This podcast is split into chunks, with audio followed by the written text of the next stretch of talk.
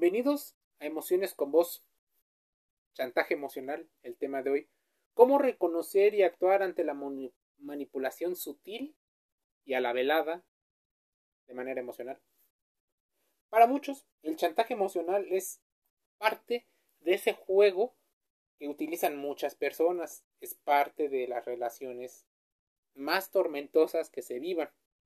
Cuando leemos el término o escuchamos chantaje emocional es probablemente que nos venga a la cabeza momentos y etapas en la vida o etapas en una relación entre dos personas, bien sea por la propia experiencia o por experiencias ajenas, quien no se ha sentido alguna vez manipulado o manipulado emocionalmente, o porque hemos presenciado a alguien siendo víctima de ese tipo de abusos. ¿Somos siempre capaces de identificarlo? Yo creo que la respuesta es no. No siempre estamos ni siquiera a nosotros capacitados para distinguir el chantaje emocional. De ahí, en parte, la buena frase, amiga, date cuenta, amigo, date cuenta. Es alguien intentándote, desde otro punto de vista, advertir acerca de los posibles peligros que existan. Si nos paramos a observar a nuestro alrededor y entendemos a los estilos de comunicación de pareja, familia, amigos e incluso de nuestros empleos, es probablemente que identifiquemos mucho más este tipo de dinámicas relacionadas con el poder. Se podría considerar chantaje emocional. Creo que desafortunadamente está muy extendido y a veces pasa desapercibido por el exceso de información que existe. Si tú estás buscando información, has encontrado un sitio que promueve la reflexión y la contrastación de información. ¿Qué es el chantaje emocional para muchas personas? Es una forma inadecuada, irrespetuosa y de manera agresiva de comunicación, donde se suele expresar una petición de cambio. Esa búsqueda de solicitar ayuda o simplemente expresar una queja o una inconformidad, con un objetivo muy claro. Ese que le convenga a la otra persona, sin tener en cuenta los deseos de la otra persona con la que está hablando. El eje del chantaje emocional es generar culpa, malestar en el receptor o la receptora y llevar a cabo una conducta de control sobre la otra persona generando obligación, miedo y en muchas ocasiones hasta culpa. Seguramente has escuchado o lo has vivido. Difícilmente las personas que son chantajistas emocionalmente reconocen ser chantajistas. Es más, si tú has hecho un chantaje puede ser que lo hayas intentado justificar, diciendo algunas cosas como es que el otro me hizo, es que el otro hizo. Bueno, déjame decirte que por eso se estudiaron términos como la inteligencia emocional, en búsqueda de responder a cómo actuamos y qué habilidades tenemos para podernos comunicar. El chantaje emocional es a veces una manipulación tan sutil que se puede pasar desapercibida. Es más, muchas veces pasa desapercibida. Es habitual asociar el chantaje emocional con manipulación, ya que es una práctica destinada a influir en la voluntad de la otra persona, con el fin de conseguir que actúe como uno quiere y no como la otra persona desea. En ocasiones esta manipulación tan sutil sucede sin darnos cuenta o cuando somos conscientes de ella, ya hemos ido modificando nuestro comportamiento. Por ello, es muy importante estar atentos, estar conectados con el presente entendiendo nuestro propio pasado. Ser conscientes de lo que está ocurriendo en cada momento, lo que decimos, lo que hacemos, lo que queremos hacer, y más con aquellas personas con tendencia al chantaje y a la manipulación, porque estas personas suelen repetirlo. Es más, nosotros posiblemente hemos utilizado el chantaje. La anatomía, o bueno, la forma de entender mentalmente al chantajista emocional, no siempre es algo que sea evidente. Pero incluso el chantaje puede ser consciente o inconsciente. Consciente es una persona malvada. Existe la maldad. No siempre creas que las personas son empáticas, igual que tú. La persona chantajista de manera inconsciente es posiblemente una de las más peligrosas. Es más, la mayoría de las personas chantajean de manera inconsciente como un mecanismo de adaptación y de defensa a sus propias formas de pensar. Utilizan el chantaje como una de las herramientas para obtener lo que quieren. Así que el romantizar la situación de la libertad o de haber obtenido todos los logros como una conquista de cacería es sumamente peligroso. ¿Por qué el chantajista o la chantajista emocional actúan de esa manera? Bueno, quieren una ventaja. Se comportan de una manera u otra dependiendo del ambiente, ese entorno y de la persona con la que estén teniendo el conflicto. Influyen sus características de personalidad. Con frecuencia estas personas chantajistas tienen un estilo de comunicación pasivo-agresivo, carecen de poca asertividad, carecen de asertividad, mejor dicho, y de empatía.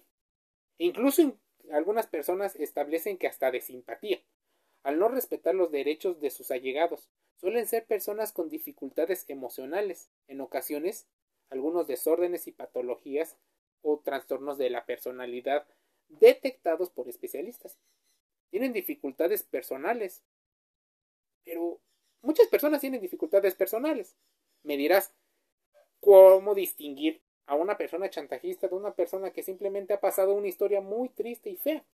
Bueno, aprende a distinguir el lenguaje, aprende a distinguir el lenguaje no verbal.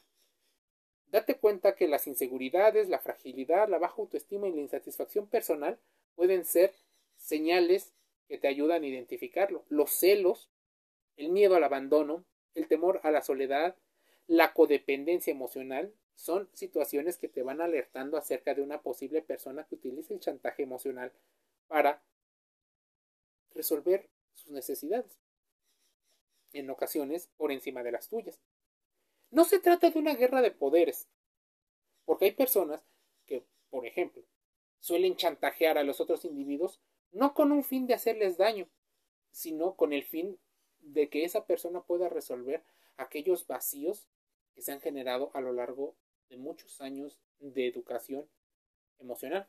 Es frecuente que nos encontramos a chantajistas emocionales que han aprendido a actuar así como un modelo que vieron en sus hermanos, en sus padres o en su familia, en ese entorno más próximo. Normalizan ciertos comportamientos sin plantearse siquiera que quizás pueden ser inadecuados en otros entornos o para otras personas. Lo normalizan, incluso lo ponen como un método de educación que debe de repetirse.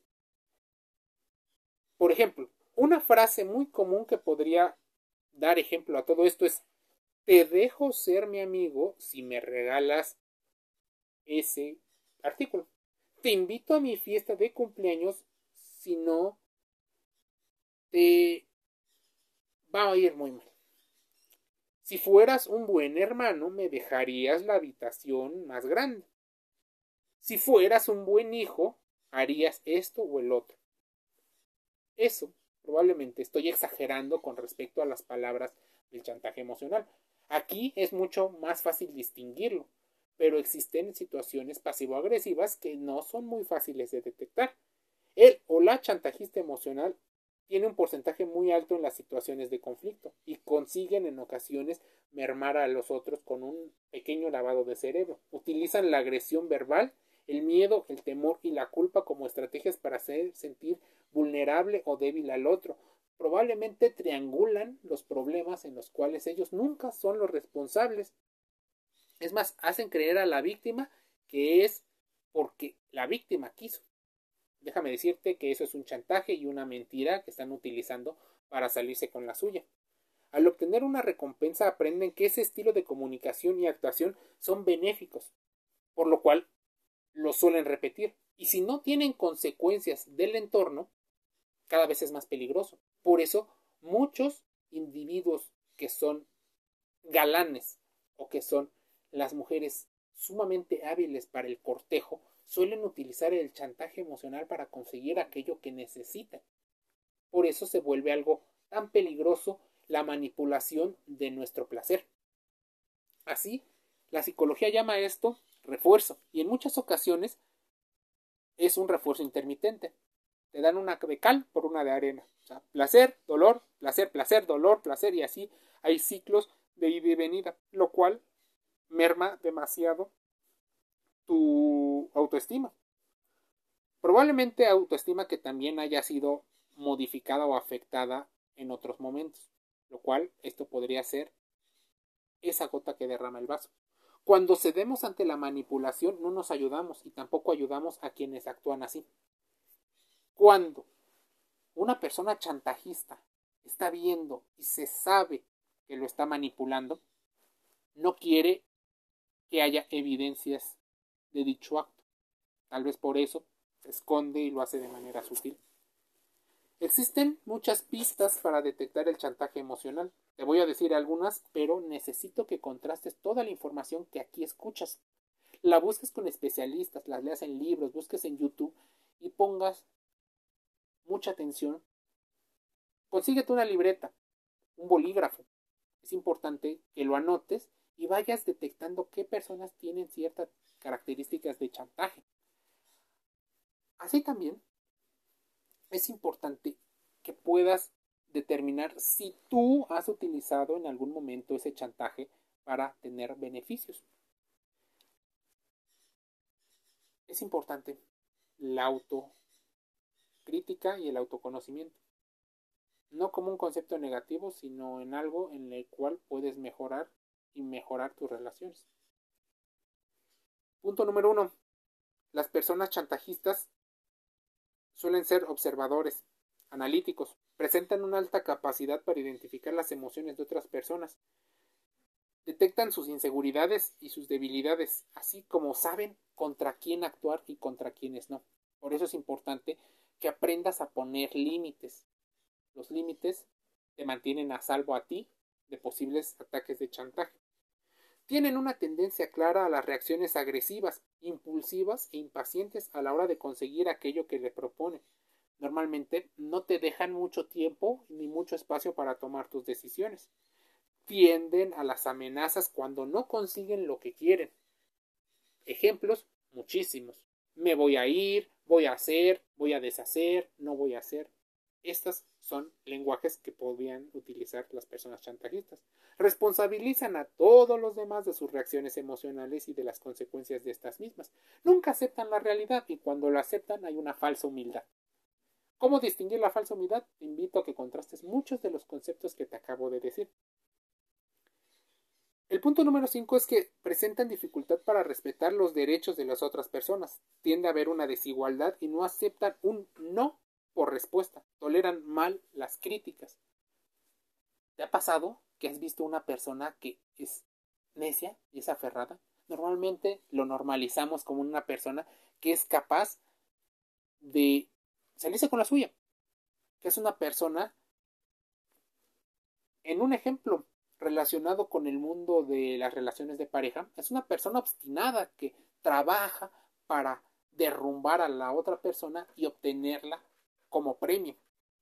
Un conquistador, un Casanova, un Don Juan, un Richelieu, utilizan esta seducción hasta que consiguen a la mujer de sus sueños. Pero no porque la valoran, sino porque fue un reto.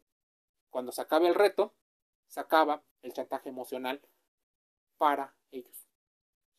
Tienden una capacidad enorme de conseguir que hagas lo que ellos quieren que hagas, sin apenas darse cuenta de la manipulación. Probablemente ni siquiera ellos detecten la propia manipulación. La relación con esas personas es conflictiva, complicada, suelen generar miedos, angustias, culpabilidad y hasta tristezas en la gente que los rodea. Probablemente por eso pasen mucho tiempo solos. Tal vez tengan personalidades aparentemente extrovertidas, pues quieren estar rodeados de algún combustible emocional que le puedan dar las posibles víctimas de ese chantaje emocional. Tienden a ignorar o a darle poca importancia a lo que los demás desean y sienten. Pues, por ejemplo, en el tipo de liderazgo viene un liderazgo demasiado abrasivo. Ese que es el que te carcome, el que no confía. Ya sabes como del que te hablo, ¿verdad? El objetivo de la lista es para que tú lo identifiques. Pueden haber más, puede haber menos y pueden presentarse una, dos o tres características al mismo tiempo. Difícilmente se presentan tanta cantidad. Si te presentan eh, la totalidad, sal huyendo. Es una persona chantajista emocional. Busca un espacio de seguridad. Existen tres tipos de chantaje. La estrategia de la culpa, la estrategia de la agresión y la de love bombing o hacer regalos exorbitados como un premio. Tal vez la de hacer premios es la más difícil de detectar. Se utilizan los regalos y las promesas para conseguir el objetivo, premiando o diciendo que es una recompensa aquello que se quiere. Cuidado con ello. La culpa y la agresión es mucho más sencillo de detectarlas. Emociones con vos cierra un podcast invitándote a escucharnos en Google Podcast. También Estamos en Instagram, en YouTube, para que nos hagas llegar tus comentarios, contrastes la información, hagas reflexión y sobre todo conozcas tus emociones. Denme un saludo.